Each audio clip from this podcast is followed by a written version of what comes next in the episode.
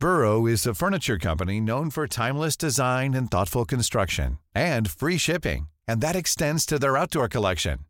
Their outdoor furniture is built to withstand the elements, featuring rust-proof stainless steel hardware, weather-ready teak, and quick-dry foam cushions. For Memorial Day, get 15% off your Burrow purchase at burrow.com slash ACAST and up to 25% off outdoor. That's up to 25% off outdoor furniture at burrow.com slash ACAST. Hiring for your small business? If you're not looking for professionals on LinkedIn, you're looking in the wrong place. That's like looking for your car keys in a fish tank. LinkedIn helps you hire professionals you can't find anywhere else, even those who aren't actively searching for a new job but might be open to the perfect role. In a given month, over 70% of LinkedIn users don't even visit other leading job sites. So start looking in the right place. With LinkedIn, you can hire professionals like a professional. Post your free job on linkedin.com slash people today. Pour la célébration de la victoire des remparts. Merci Jean-René Roy, merci d'être avec nous. Dernière fois pour cette saison, on se parle jamais assez à mon goût. Merci beaucoup d'être là. Bonjour. Plaisir. Euh, vous êtes astrophysicien de, de renommée mondiale. Vous nous euh, faites de la pédagogie simplifiée là, pour, euh, pour euh, non-initiés régulièrement dans, dans l'émission. On est toujours euh, fasciné parce que vous pouvez nous apporter. Aujourd'hui, on a énormément de matériel. Je pensais que je- j'avais j'avais regardé juste la première page de, de- de la préparation que vous aviez euh, si gentiment préparée. Je m'excuse, le temps, le temps file. Et d'ailleurs, c'est c'est de la physique, ça, peut-être aussi, de dire Le ça? temps file, oui. Je sais pas. Mais euh, on ne sera pas dans, dans du si fondamental. On commence avec Vénus, qui est une planète euh, que tout le monde observe par les temps qui courent, que j'ai déjà pris pour un ovni. Euh, je pense que c'était notre dernière rencontre que j'avais avoué ça. Euh, pas tout à Parce fait, mais vous vous posez des questions. Ouais, ouais, c'est- merci, c'est vrai.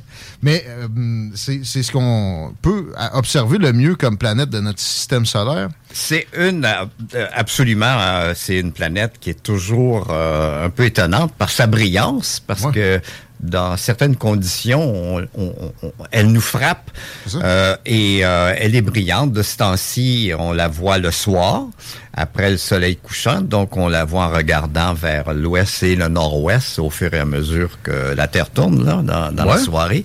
Et c'est l'objet le plus brillant. Vous pouvez pas vous tromper. Euh, et s'il bouge pas, c'est Vénus. C'est principalement parce que c'est la planète la plus près de nous? Oui, c'est à la planète la plus près de nous. Donc, euh, les, euh, il y a la Terre à 150 millions de kilomètres euh, du Soleil. Vénus est vers l'intérieur en allant vers le Soleil à 108 millions. Un peu Donc, poche. Euh, et, et Mercure est à 80 millions. Donc, c'est euh, c'est notre voisine parce que Mars est pas mal plus loin, à 200 quelques millions. On peut observer qu'il est scintillante des- à l'occasion. Jupiter, Mars, Vénus, c'est Oui. peut-être les, les trois plus apparents. Oui, et d'ailleurs, de ce temps-ci, euh, Mars est visible pas loin de Vénus.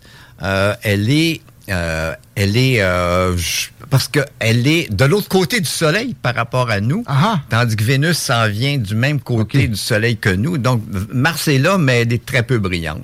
584 jours à compléter le cycle qui la Ouais. ramène à la même phase apparente Ouais. dans le ciel. Mais son, vu qu'elle est plus proche du Soleil, par exemple, son orbite, c'est, son année est Ouais. plus... 225 jours environ. Donc nous on tourne, Vénus tourne, ce qui fait que à tous les années et demie, euh, Vénus passe euh, d'une portion de ciel à l'autre. Donc là on la voit à peu près jusqu'au début de l'automne et dans le ciel euh, de cet été. C'est un bel objet. D'autant plus que souvent l'été on est plus souvent à l'extérieur. Il y a des moments aussi comme il y a quelques semaines, le croissant de Vénus, le croissant de la Lune Ouais. euh, s'approche euh, en tournant autour de, de la Terre, passe assez proche de la Lune. Et c'est un spectacle assez spectaculaire. On a l'impression que le- la Lune essaie d'embrasser euh, Vénus.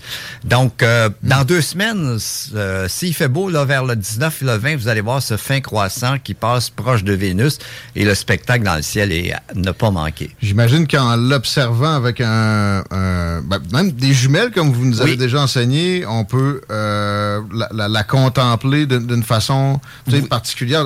On, on peut se rendre à voir les anneaux de Saturne. Qu'est-ce qu'on voit de Vénus? Vénus, Vénus, vous allez voir un croissant. Euh, comme la Lune. En fait, c'est le même effet. Euh, le croissant, il devient très important justement au fur et à mesure qu'on s'approche de, de, moments où Vénus s'en vient vers nous. Là. À gauche du Soleil, elle s'en vient vers nous. Elle va beaucoup plus vite que nous. Nous, ah. on tourne autour du Soleil, mais on tourne un peu dans le même sens. On tourne dans le sens contraire des aiguilles d'une montre si vous étiez au-dessus du système solaire.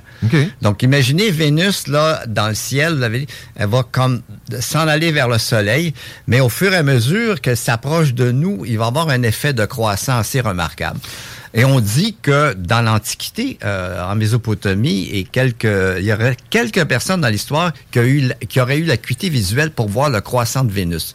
Ah à l'œil. Ça prend des jumelles. Avec une bonne paire de jumelles, surtout dans les prochains mois, disons vers juillet, le croissant de Vénus est observable, évidemment avec un petit télescope. Le croissant, il, s'explique de quelle façon? C'est de l'ombrage qu'on projette? C'est la même chose que c'est une sphère qui est éclairée. Et c'est la même chose que la Lune qui, euh, qui que nous, on voit d'une perspective différente. Il y a une partie non éclairée, il y a une partie éclairée. Et cette euh, proportion de parties éclairées et non éclairées varie selon le positionnement de la Lune, Terre, Soleil. Et la même chose, cette position non éclairée, éclairée pour Vénus varie selon la position Soleil, Vénus, Terre. Et évidemment, quand Vénus passe entre nous et le Soleil. Bon, c'est plein jour. C'est la même chose que pour la Lune. C'est la, nouvelle Lune ou nouvelle Vénus. On la voit pas du tout. Et là, après, passe de l'autre côté. Et là, on commence à la voir dans le ciel du matin. Ah. Pour un autre cycle d'à peu près euh, neuf mois. Question d'éclairage, peut-être qu'on peut résumer ça rapidement.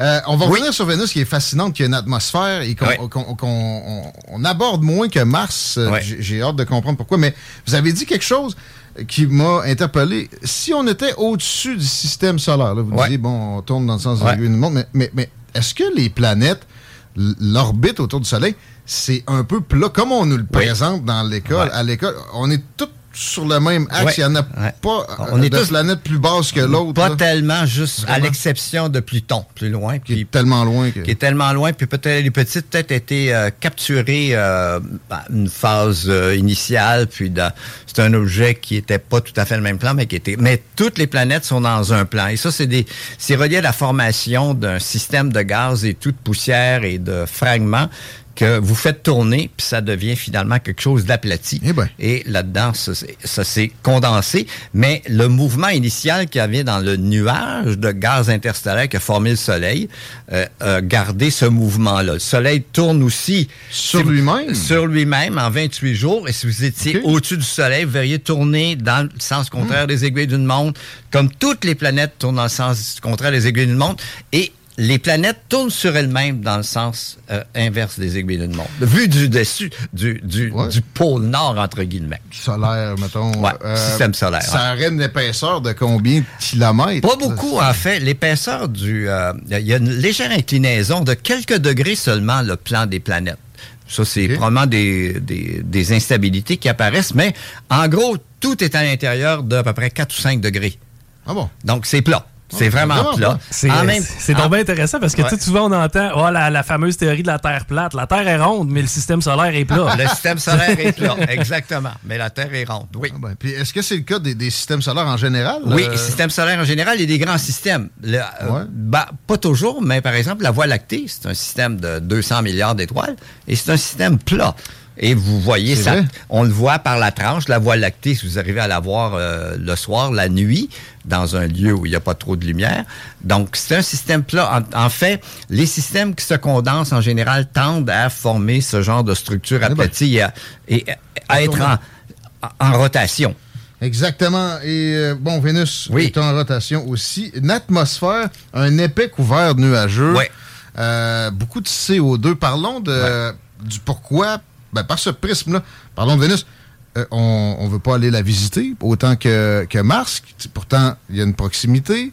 Qu'est-ce qui, qu'est-ce qui fait que ce serait euh, donc moins habitable que la planète rouge? Donc, euh, euh, Vénus est intrigante. Vénus est couverte de nuages. Donc, pour l'observer, il faut le faire par radar. On le fait par des radars à partir d'ici, mais on le fait aussi par des radars à bord de sondes spatiales. Il y a eu beaucoup moins de sondes spatiales vers Vénus, mais le, le- il y a un regain d'intérêt. Euh, contrairement à Mars, qui a eu beaucoup de sondes spatiales. Les Russes ont fait atterrir deux sondes à la surface qui ont fonctionné pendant quelques heures, peut-être quelques jours même. Donc, euh, Vénus est, est spéciale. D'abord, son atmosphère est colossale. La pression atmosphérique, là, serait 100 fois celle qu'on a ici.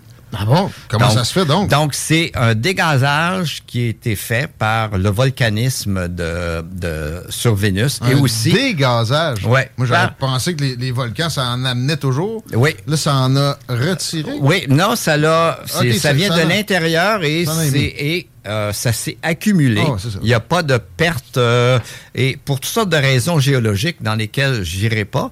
Mais euh, la, la question ici, c'est que euh, Vénus, son atmosphère est composée de 98% de CO2. Quatre. Voyons, Non. ici, c'est 0.04. 0,04 400 parties dans un million. Ouais. Donc, mais justement, euh, c'est le, le gaz à effet de serre qu'on connaît. Donc, le gaz à effet de serre, on peut y revenir. Là, c'est que ce qui se passe, c'est un peu quand, quand vous êtes dans votre auto, les, euh, les, les, les vitres fermées, le soleil chauffe, rentre, mais euh, votre l'intérieur est chauffé. Lui, il émet pas de la lumière, il émet du rayonnement infrarouge. Et ce rayonnement infrarouge est, reste prisonnier. Ouais. Et il reste à l'intérieur, d'où le nom effet de serre.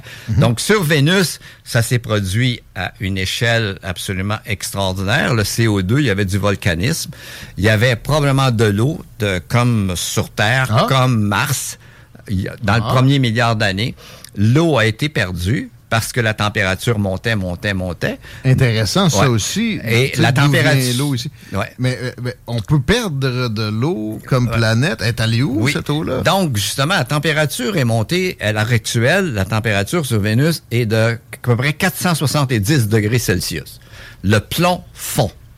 Ah bon? Donc, euh, on va pas se promener euh, sans avoir un système de protection extraordinaire. Donc, c'est mieux d'envoyer des machines.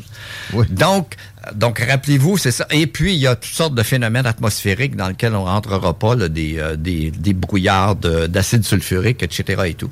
Mais ce qui s'est passé, ce qu'on pense, c'est un, un phénomène d'effet de serre à la dérive. Donc, runaway euh, euh, effet de serre. Ouais. Donc, ce qui est arrivé, c'est que l'eau a été perdue à cause de la haute température. Comment elle a été perdue?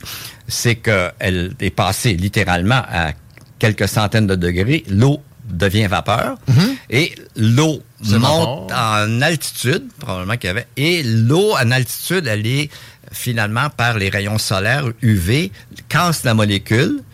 Le- L'oxygène reste, vient se mélanger chimiquement avec les éléments. Sur Mars, ça a été la même chose et ça a donné l'oxydation qui donne la couleur rouge à la planète Mars. Ah Donc, le H2O, le H va de son bord. Le Oui, O le. H s'en va, il est très léger, il n'est pas retenu par la gravité de planètes aussi peu massives que les nôtres. Donc, il peut s'en aller dans l'espace. Donc, donc, euh, donc, au fil des années, volcanisme aidant et tout, euh, on a construit sur Vénus cette atmosphère qui est 100 fois plus massive euh, que la nôtre, pas tout à fait, là, mais à peu près, et qui est dominée par le CO2. Et, Et- c'est- ça- ça- c'est ce qui fait que ça chauffe. C'est pas tant la proximité avec le soleil, c'est vraiment le- l'effet de serre. Non, si par la- CO2. si s'il n'y avait pas l'effet de serre, s'il y avait pas les conditions comme on a nous avec euh, de l'eau, la température à la surface de la planète serait de l'ordre entre 50 degrés et 100 degrés Celsius. Ça serait ça serait chaud. Plus chaud qu'ici, mais peut-être Ouais. plus tolérable que Ouais. le Dans, plomb qu'ils font. dans le cas de Vénus, si jamais on était capable d'être sur le sol de Vénus, qu'est-ce qu'on y verrait? Rien parce que Ah. c'est trop dense? Ou... Euh, il y a non, on peut voir, il y a euh, que les sondes soviétiques parce que c'était dans le temps de l'Union soviétique, ont pris des images assez euh, qu'on considère spectaculaires. C'est pas un endroit qu'on peut aller. Ça ressemble un peu à la surface de Mars.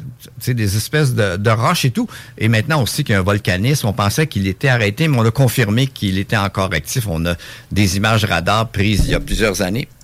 Et reprises maintenant, on voit des endroits de terrain où il y a eu de l'activité volcanique. Donc, euh, c'est une surface rocheuse, évidemment. On peut pas imaginer. Il n'y a aucun liquide. Il y a probablement de temps à autre des coulées de lave. Euh, il y a un, cycle gazeux et tout qui fait un brouillard d'acide sulfurique, mais on voit pas d'évidence de, masse liquide, euh, comme on peut en voir peut-être sur une lune de, de Saturne Titan. Donc, c'est des conditions euh, euh, assez particulières. Donc, euh, ce qui nous amène à nous poser, on étant, étant si proche, puis on parle de Vénus, planète sœur, mais pourquoi cette différence aussi grande? Donc, il y a plusieurs facteurs. La proximité du Soleil un peu plus grande en explique une partie, mais l'autre partie qui euh, peut être expliquée d'autre chose, c'est l'absence de, de tectonique des plaques. Le, le fait que notre intérieur de Terre, nous, est une radioactivité telle qu'on a finalement enclenché un processus de montée des laves, euh, formation des fonds des continents. Euh, les continents eux-mêmes sont des plaques flottantes légèrement plus légères, un type de roche différent des fonds marins. Et on désagrège le, sol des continents qui s'en va dans le fond. Et tous les 70 millions d'années, on a fait une espèce de recyclage de tout CO2 qui aurait pu s'accumuler. Donc, en gros, là, au plus, le plus. How would you like to look five years younger? In a clinical study, people that had volume added with Juvederm Voluma XC in the cheeks perceived themselves as looking five years younger at six months after treatment. Look younger, feel like you. Add volume for lift and contour in the cheeks with Juvederm Voluma XC. Reverse signs of aging by adding volume to smooth laugh lines with Juvederm Volure XC. For important safety information and to find a licensed specialist, visit juvederm.com. That's J U V E D E R M.com. Not for people with severe allergic reactions, allergies to lidocaine, or the proteins used in Juvederm. Common side effects include injection site redness, swelling, pain, tenderness, firmness, lumps, bumps, bruising, discoloration, or itching. There's a risk of unintentional injection into a blood vessel, which can cause vision abnormalities, blindness, stroke, temporary scabs, or scarring. Talk to a licensed specialist to find out if it's right for you.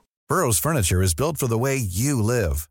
From ensuring easy assembly and disassembly to honoring highly requested new colors for their award winning seating, they always have their customers in mind. Their modular seating is made out of durable materials to last and grow with you. And with Burrow, you always get fast, free shipping. Get up to 60% off during Burrow's Memorial Day sale at burrow.com slash ACAST. That's burrow.com slash ACAST. burrow.com slash ACAST. Plus long qu'on peut imaginer que le CO2 dure dans l'atmosphère à peu près c'est 70 millions d'années. Donc, euh, c'est quand même un petit peu long. C'est un peu long, un peu trop long. à l'heure actuelle, on, euh, faut rêver à d'autres mécanismes pour essayer d'arrêter, d'endiguer ce montage-là. Donc, c'est ce fameux effet de serre qui sur Vénus sévit de façon. Mais sur Terre, il est improbable que même si nous on, brûlait tout le tout ce qu'il y a de charbon, tout ce qu'il y a de pétrole. Même avec des super volcans. On, euh, les volcans, eux autres, c'est régulier, entre guillemets. Parce que dans l'histoire de la Terre, euh, il y a un processus d'émission de volcans, aussi d'eau, qui a fait en sorte que le, on peut recycler par les phénomènes naturels environ 16 milliards de tonnes par année de CO2. Mais là, nous, on en génère 40 milliards. Ah. 40 milliards de tonnes. Donc, pour revenir à un, espèce d'équilibre avec la nature, faut diminuer euh, à peu près ce qu'on produit par un facteur 3 ou 4. Parce que l'agriculture, on entend parler, on en génère, il faut manger, etc. Donc, c'est un peu le défi. Parce que euh, le CO2, malheureusement, euh, si on était sur Mars, on serait correct parce que sur Mars, le CO2, quand il y en a trop, il forme des nuages, il forme de la, des cristaux de neige et ça tombe. du CO2. Ça tombe. Sur Terre, on a une machine comme ça qui est extraordinaire. C'est l'eau. Donc, l'eau s'évapore, forme des gouttelettes, et quand il y en a trop, vous savez euh, ce qui se passe, il pleut. Exact. Donc, il ne peut jamais... Mais le C'est notre principal gaz à effet de serre. C'est notre principal gaz à effet de serre parce que sans le gaz, la planète Terre, à l'heure actuelle, sa température moyenne est 15 degrés Celsius, si on fait une moyenne. Si on n'avait pas l'eau et la vapeur d'eau, on serait à moins 20 degrés. Mhm. Et moins 20 moyenne, les, soins- les océans gèlent et jusqu'à profondément. On, on fait d'histoire de la science, euh, si vous permettez. Jean-René Roy, astrophysicien. Puis on remonte aux, aux origines de ce concept-là. Oui. de- de- D'effet de, serre. C'est un scientifique belge, est-ce que c'est ça? Ben, français, Français. Joseph, Joseph Fourier, qui, qui lui, qui a dit que, parce qu'il a fait les calculs, il dit normalement, nous, la température, on connaissait maintenant la quantité de chaleur générée par le soleil. On, avait les principes thermodynamiques que si avez une source de chaleur, nous, on a telle distance, on se met en équilibre, on devrait être à quelque chose comme moins 20 Celsius. Ouais. Donc, son- sa première intuition, c'est de dire l'atmosphère, il y a quelque chose qui, comme une couverte. Retient. Comme une couverte, Ah ouais. comme un isolant qu'on met dans nos murs. Mais ils ne savaient pas exactement ce que c'était. Donc, c'est d'autres euh, physiciens, entre autres un, un Irlandais nommé Tyndall, qui a dit que lui, c'était probablement euh, l'eau qui jouait là, ce rôle de, de- de- d'isolant, entre guillemets. Mais l'eau, comme je l'ai expliqué, c'est pas un problème parce qu'on atteint un équilibre. On, si on a trop, on, on contrôle et l'effet de serre, en quelque sorte, se stabilise à une température qui est vivable et d'ailleurs qui a rendu la Terre confortable. l'eau. Maintenant, avec le CO2, euh, là, le problème, c'est qu'on n'a pas un phénomène de condensation qui va se passer s'il y en a trop. Et la seule chose sur laquelle on peut compter, c'est pas de la condensation, c'est le CO2. Il faut qu'il se dissolve dans les océans, C'est une question dans les roches. justement. Les océans, ça, je savais que ça va en absorber une partie. Les plantes aussi, bon. euh, Oui. Mais euh, les roches, je ne savais pas. Puis Ouais. vous avez parlé tout à l'heure que l'eau, euh, le H2O, le H se ramasse d'un bord, puis le, le, le 2O de l'autre. Je vais Ouais. dire vite, là. Y a-tu moyen de faire ça avec le CO2? euh, Le- artificiellement, oui. peut-être aussi? Artificiellement, en fait, le CO2 à l'heure actuelle, les techniques qu'on a, c'est de... euh, Le capter puis de faire une poque de hockey avec. Mettons. oui, mais... Ça, j'ai vu ça. Puis l'autre chose, il y en a tellement, puis le, le capter, qui est un sacré problème, un sacré défi, c'est comme courir après euh, les, les- les petites cendres que... En plus, ça prend de l'électricité. puis de- absolument. Fait qu'on Ouais. crée du CO2 pour ça. capter du CO2. Donc, la nature, elle, avait développé un système euh, qui était à, à un équilibre à peu près 16 gigatonnes parce que le CO2 était produit surtout par des phénomènes bi- biologiques, parce qu'il y a de la vie sur Terre depuis longtemps, et des volcans qui nous en envoient. Donc, donc la mer, en- on en dissout dans la mer. Et euh, avant que l'homme ait une influence aussi importante, qu'est-ce qui se passait? Le CO2 va dans les organismes, les absorbe, fait des coquillages, ça fait des, euh, ou des roches, ça fait des calcaires, et tout ça fait nos, nos roches calcaires euh, qui sont sédimentées et qu'on prend pour faire des murets dans nos jardins. Ah bon, ah bon. Donc, euh, c'est en bonne partie, c'est de l'ancien CO2 qui a été processé par des organismes sous-marins, donc Ah marins. L'autre processus euh, qui revient un peu à la même chose, c'est le CO2 est aussi absorbé par les roches. C'est un Ah bon? processus Ah très lent. Ouais, ça, ça- ça doit- tout ce qui est avec les roches, c'est toujours- Parce que le CO2, on en met dans pour faire des canettes d'eau euh, d'eau pétillante là, ou Ouais. euh, d'autres choses. Euh, dans la fermentation, il y a du CO2 qui apparaît dans la bière, etc. et tout. Mais le CO2 peut aussi être euh, capté euh, par, naturellement, très lentement par les roches. Et quand les roches euh, changent de nature, vont aussi former des, des calcaires et tout, et ça va être lessivé et descendre dans la mer, et ça va passer éventuellement dans la machine, le gros, la grosse courroie de convoyeur qui est le fond marin, qui redescend et tout ça est complètement euh, recyclé. Mais c'est 70 millions d'années pour faire ça. Exact. On a une question aussi d'auditeur qui parle du cycle de Milankovitch. Ah, ça c'est euh, ça c'est un cycle différent. Le cycle de Milankovitch a été proposé par un astronome euh, du même nom, un astronome serbe, euh, entre les deux guerres, et c'était pour expliquer la périodicité des glaciations. Ouais. Donc, des gradations. C'est quelque chose qui, moi, m'a Ouais. ébranlé Ouais. quand j'ai appris que le, le niveau de CO2 avant chacune des, des grandes heures glaciaires récentes était de loin supérieur à ce qu'on connaît présentement. Ça, moi, il a été pas à l'heure actuelle, le taux qu'on a, là, il faut remonter à quelques millions d'années. Et, on l'a fait vite. On a, on a monté, nous, alors que ces processus-là se font sur des centaines de milliers, de millions d'années, ces fluctuations-là, nous, et c'est pour ça l'association très, très probable avec l'activité humaine, ça s'est fait en 150 ans. Donc, donc, ça. Donc, Milankovitch, mélangeons pas trop les choses. C'est la, euh, il y a une question de climat, de climat, de variation sur de longues durées. Et comment il a mis en, train sa proposition, qui est acceptée maintenant, c'est que le, euh, les orbites euh, de, de, la Terre euh, ont des variations complexes. D'abord, il y, a, y a une chose, c'est que la Terre a un axe de, de rotation qui, qui, bascule sur 27 000 ans. Donc, c'est-à-dire qu'il y a des périodes qui sont chauffées plus pendant une, période de ce 27 000 ans, etc. Et tout. En plus, la, la Terre a une orbite elliptique. Donc, c'est pas un rond parfait. C'est pas un rond parfait. Et même cette ellipse-là fait un peu comme une pulsation. Elle est un petit peu plus étirée, mm-hmm. un peu moins étirée, mm-hmm. sur une période, disons, de 120 000 ans.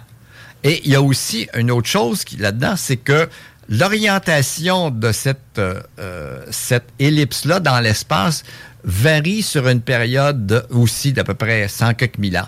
Donc, ce que Milankovitch a montré, c'est que il y a des fois, euh, de façon cyclique, ces trois choses-là, de orientation de l'axe de rotation de la Terre, la pulsation de l'ellipse et la rotation de l'axe de l'ellipse autour du Soleil produisait une modulation qui fait en sorte que la Terre va recevoir plus ou moins de radiation.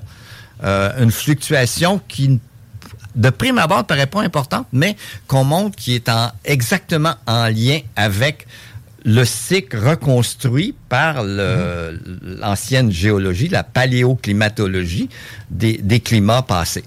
Donc ça, c'est... Ça, Mais ça n'aurait pas d'incidence sur les changements actuels non, qui, euh, euh s'accélèrent? C'est, euh, nous, on, est en train de changer les choses sur une échelle de temps qui est absolument phénoménalement rapide. Euh, ça, ça, ça, remet des pendules à l'heure pour certains. C'est, ça en fait capoter d'autres un peu sur le texto. C'est correct, on peut jamais venir à bout d'un débat d'une ampleur si grande et d'explications, de, de, toute façon, même si, mettons qu'il n'y aurait pas de débat à y avoir, mais c'est fascinant. Et avec le, lien avec euh, Vénus, euh, parfait, Jean-René Roy. Mais regardez Vénus dans le ciel et pensez à toutes ces choses, euh, mais admirez le spectacle. mais dites-vous que le plomb fond là-bas à cause de l'effet de serre. On ne s'en rendra peut-être pas 98% mais il faut faire attention. Qu'est-ce que vous faites cet été? Est-ce que vous avez des euh, voyages de prévus? Un observatoire non, à? Non, Qu'est-ce que vous euh, recommandez? Je, me suis calmé dans les voyages euh, pas mal. Mais pour, fait pas mal. Mais pour, en, fait, l'été, c'est intéressant. La chose que c'est le, le, le, soleil est en activité et son activité est de plus en plus intense selon le cycle de 11 ans. Oui. Et le, le cycle classique qu'on connaît depuis euh, plusieurs centaines d'années. Donc euh, là, on monte vers le maximum qui va être euh, vers 2025. Mais le phénomène associé à ça qu'on peut voir sur Terre, ce sont les aurores boréales. Donc il y a eu une fois, il y a quelques semaines, là, il y a eu des aurores boréales très intenses. C'est associé à ces ce cycle d'activité où il y a des ondes de champ magnétique très très fortes à la surface du Soleil qui interagissent, produisent des sortes de courts-circuits et qui ont un effet sur Terre. Euh, l'autre chose, j'ai regardé, il y a euh, euh, les, les Perséides cet été. Donc, on peut voir des étoiles filantes tous les soirs, hein, comme mhm. tel, même si les nuits sont courtes. La noirceur est courte de ce temps-ci. Euh, ah, le 12 août, 11, 12 et 13 août. Et c'est bon parce que la Lune ne sera pas trop présente dans le ciel. Donc, si ah. vous êtes en camping quelque part, puis euh, vous pouvez faire éteindre les lumières, là, euh, ça peut être un bon moment. Je parlais tantôt, moi, j'ai fait des, des, centaines de feux dans la nature. J'ai jamais allumé un feu de forêt. Il y a une des raisons, c'est aussi je les aime plus tranquilles un peu, euh, sinon on voit plus étoiles. On profite pas de, la vraiment de la nature ambiante. Chico, t'as le mot de la fin, mon ben, C'est la queue de quelle comète, pouvez-vous me rappeler, de, qui nous permet d'observer les Perséides? Euh, attendez, vous m'avez d'un coup. Ouais, là, c'est ça. c'est... Turtle, quelque chose, là, je me souviens plus trop, là. À, brûle pour point, comme ça. Vous pourrez faire une petite recherche, là. brûle pour point, là, je l'ai oublié, celle-là. Là. à un moment donné, ça en fait de l'information. Swift Tuttle. Swift Tuttle, OK, j'avais une partie du, du nom. C'est le nom de deux astronomes qui l'ont découverte. D'ailleurs, euh, ces queues de comètes, ces débris-là, vont perdurer pendant à peu près euh, euh, après 50 disons 50 passages de la, comète disparaît là. Donc c'est là pour longtemps les, les Perséides. Mais il y a des, des événements d'étoiles filantes presque tous les mois.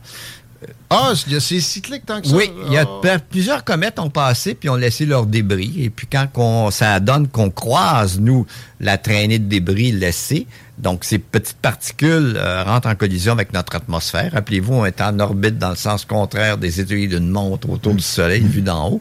Mais ces débris-là arrivent un peu de toutes sortes de directions, là, pour toutes sortes de raisons. Parce que les comètes, elles, contrairement à ce que j'ai dit, que le système solaire est plat, plat le nuage de comètes qui est, qui est, qui est d'où euh, qui sont des vestiges du nuage qui a formé le système solaire, mm, mm, mm. viennent de très loin et ils arrivent de toutes les directions, donc de tous les angles. On, va regarder ça avec attention, en pensant à vous. Peut-être en lisant un de vos ouvrages. Le dernier en liste, c'était le nom? Ah, ben, regardez donc la Terre dans l'espace. Euh, ça va traiter de beaucoup des questions qu'on a abordées ici. Merveilleux. Jean-René Roy, grand merci. Bon été. C'était ça pour les salles des nouvelles pour aujourd'hui. On se retrouve demain, mon Chico. Yes. Bonne soirée. Les snooze s'en viennent. Playlist hip-hop en attendant. À demain. Ciao. A lot can happen in the next three years. Like a chatbot may be your new best friend. But what won't change? Needing health insurance. United Healthcare Tri Term Medical Plans are available for these changing times. Underwritten by Golden Rule Insurance Company, they offer budget friendly, flexible coverage for people who are in between jobs or missed open enrollment. The plans last nearly three years in some states, with access to a nationwide network of doctors and hospitals. So, for whatever tomorrow brings, United Healthcare Tri Term Medical Plans may be for you. Learn more at uh1.com. Hey, it's Danny Pellegrino from Everything Iconic.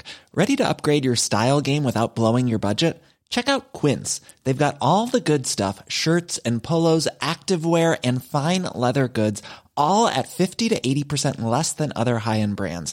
And the best part? They're all about safe, ethical, and responsible manufacturing. Get that luxury vibe without the luxury price tag. Hit up quince.com slash upgrade for free shipping and 365 day returns on your next order. That's quince.com slash upgrade.